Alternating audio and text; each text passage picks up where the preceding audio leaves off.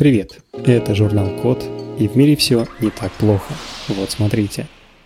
Изобрели термонакидку, которая охлаждает автомобиль летом и нагревает зимой без электричества. Все больше людей выбирают электромобили, чтобы помочь экологии.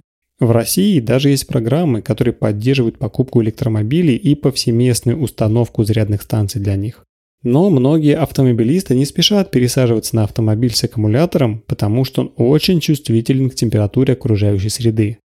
Например, запас хода электромобиля и производительность батареи значительно снижаются при температуре ниже 4 градусов Цельсия или выше 46 градусов. Если же нужно обогреть или охладить салон, запас хода снизится еще на 17%, ведь система климат-контроля питается тоже непосредственно от аккумулятора.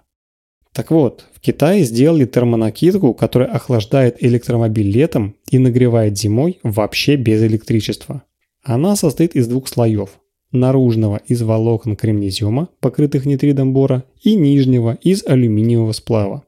При повышенной температуре наружный слой из кремнезиума излучает тепло, которое поглощается от солнца. Такой вид охлаждения называется радиационным. Тепло продолжает рассеиваться даже ночью, когда нет солнечного света и автомобиль остается прохладным. При пониженной температуре нижний алюминиевый слой накидки удерживает тепло под собой за счет отражения тепловых фотонов, которые излучает электромобиль. Такой механизм называется рециркуляцией фотонов.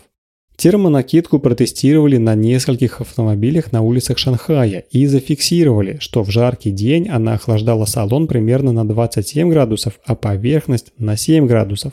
Ночью в накрытых термонакидках автомобилей, кстати, было почти на 7 градусов теплее, чем снаружи.